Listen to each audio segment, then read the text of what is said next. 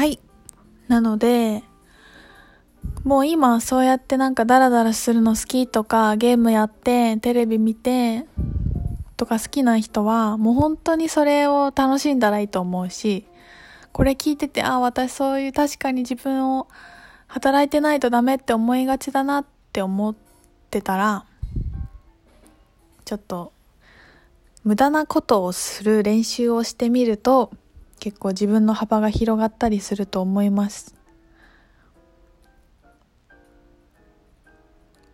まあでも何が無駄で何が遊びでっていうのもね人によって違うからね。本当は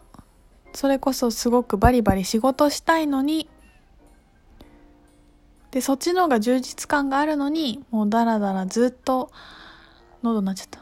ダラダラずっとしてて実はそれがすごいストレスになってるのに気づかなくて、まあ、気づいてんだけど気づいてないふりして動きたくないからね。っていうパターンもあるし本当いろいろあると思うんだけど。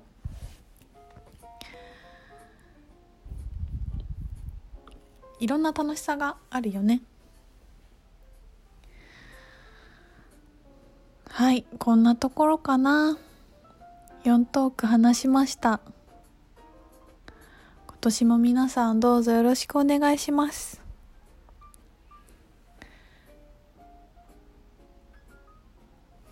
もう自分の純度を高めることをに精進したいと思っています。でこれにはなんかヨガと瞑想が私には必要な気がしてきてまあ、一人でヨガっていうと半分瞑想と同じだから両方やんなくてもいいんだけどなんかヨガと瞑想したくなる人の気持ちがすごい分かってきたんだよね。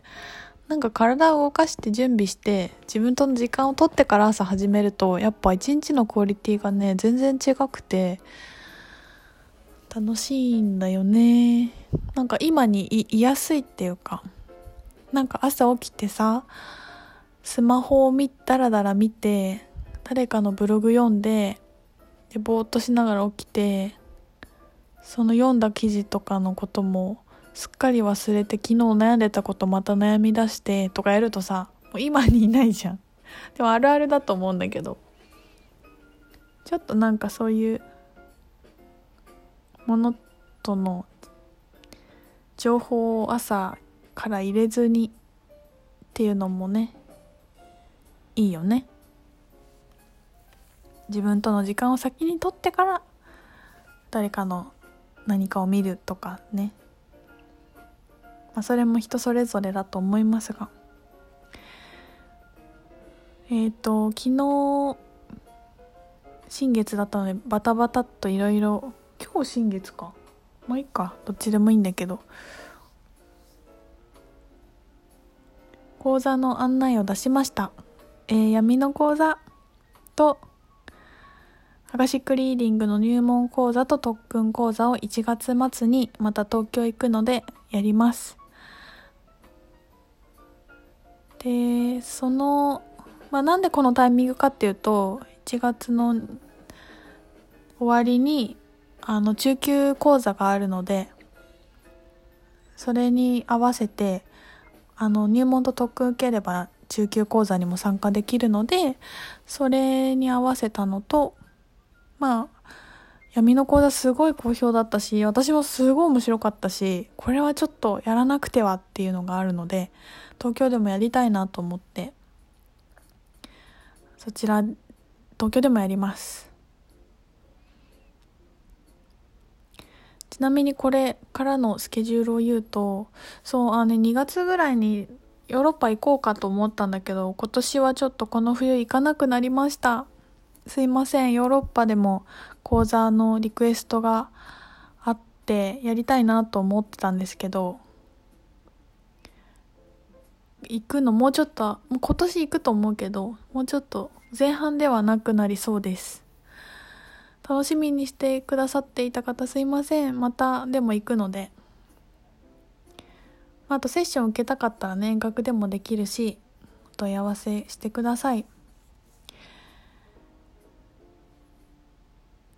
ねなんかいろんな方法をちょっと試したいんだよね。あの Zoom とか遠隔でクラスやったりとかいろいろやってみたいことはありまして。で個人的にブームとしてはなんかね値段を下げたいっていうのがあるんですよ。なんでかわかんないんだけどやこれ結構自分と向き合ってるんだけどいやそれがねいいんだよね。今の自分に合っててなんかね私すごい高高いのが合ってたんだよ。今まで今まで活動してきて。結構私高いと思うんだけどクラスもまあまあ。それが自分にフィットしていたしそれまあそういう時だったと思うんだけどなんかもっともっと自分の純度を上げて本当に本当にもう一回やりどうしたいかなって思った時になんか今はその気分じゃないみたいのがあって。個人セッションの値段も下げたいなとかなんかでも今出してるものの値段はすごくバッチリハマってるなと思っててこれからなんかもうちょっともっと気軽に来れるものとかなんかみんなが変わっていくことがもっと気軽でもいいなとか私ももっと気軽にやってもいいなとかなんかなんだろう。プリミさんは宇宙料金制をすごい推してくれてたんですけど私なんかそれもねピタッと来てなくて。でもなんか1万5000円っていう数字がね来てるんですよね。ちょこちょこ。っていうか1万5000円で何をするのかちょっと今微妙に分かってないんだけどなんかそれぐらいの価格で確かに何かができるようにな参加できるものがあると私も嬉しいしなんかいいなと思ってて。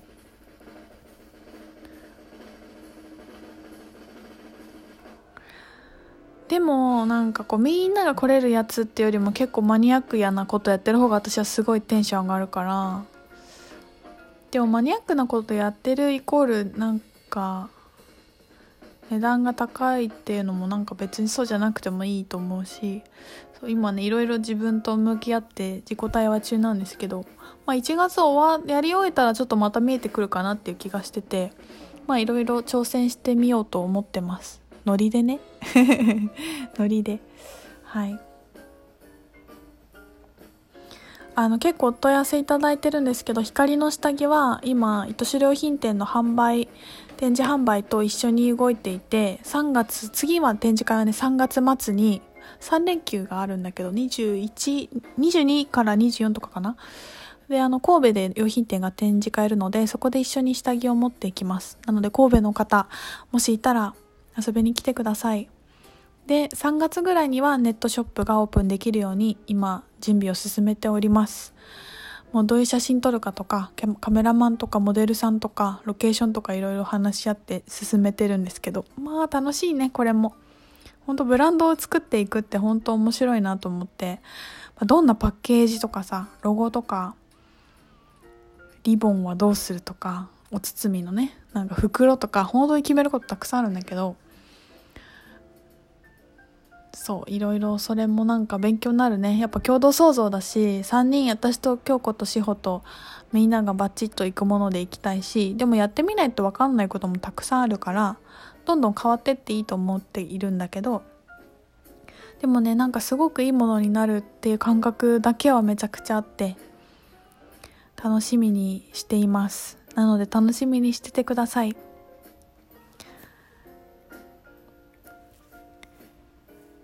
クリスタルショップもね今新しいのが続々なおちゃんが入れてくれていて買い付けてくれてきていてこの間セールをやったんですけどありがとうございました買ってくださった皆様。あちょっと拍手したいパチパチするよ。イエーイ。ありがとうございました。もうあのスターズの店長のあやちゃん本当にあやちゃんありがとうございました。なおちゃんもシアトルにいるなおちゃんも両方からね発想がいっぱいあって大変だったと思うんですけど。よかったです。なんかね全くスピリチュアルに興味のない母が影響されてきてましてじわじわと。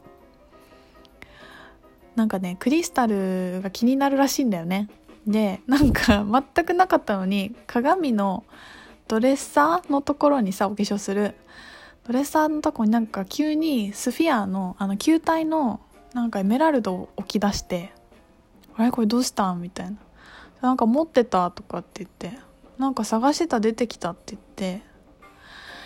でなんかクリスタルがなんか気になるって言って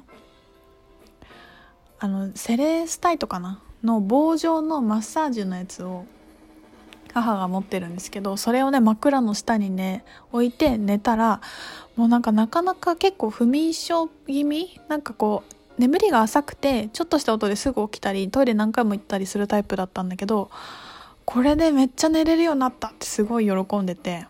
すっごい寝れるわこれとかって言って感動してでそこからまたやっぱ好きになっちゃったみたいで父の家に置きたいとかなんかいろいろ頼めしてくれててでそしたらね今度また大掃除してたら石がちょこちょこ出てきたらしくてどこで買ったのか全然覚えてないとかって言ってるんだけどでもまたさその使う人の準備ができた時に出てきてくれるんだよね。いやなんかこう使ってほしがってるんだろうな今のお母さんにとも思ったしなんかローズコーツとエメラルドとオブシディアンのちっちゃい石が出てきたりしていい感じですね。そうだからちょっとなかなか寝れない人とかも本当あのピンときたやつもうどれがいいかなってもうそれもノリで決めよう。ノリでなんか小さいのを買って枕元に置くだけで結構変わってくるんですよ。なんとなくそうしていくと石って何かがちょっとずつ分かったりして楽しいんだよねそんな使い方もおすすめですはい、今日は4トーク話しました。長いこと聞いてくださって皆さんありがとう。えー、2019年もどうぞよろしくお願いします。えー、講座や展示会や、またね、あ、もう終わっちゃう。バイバーイ。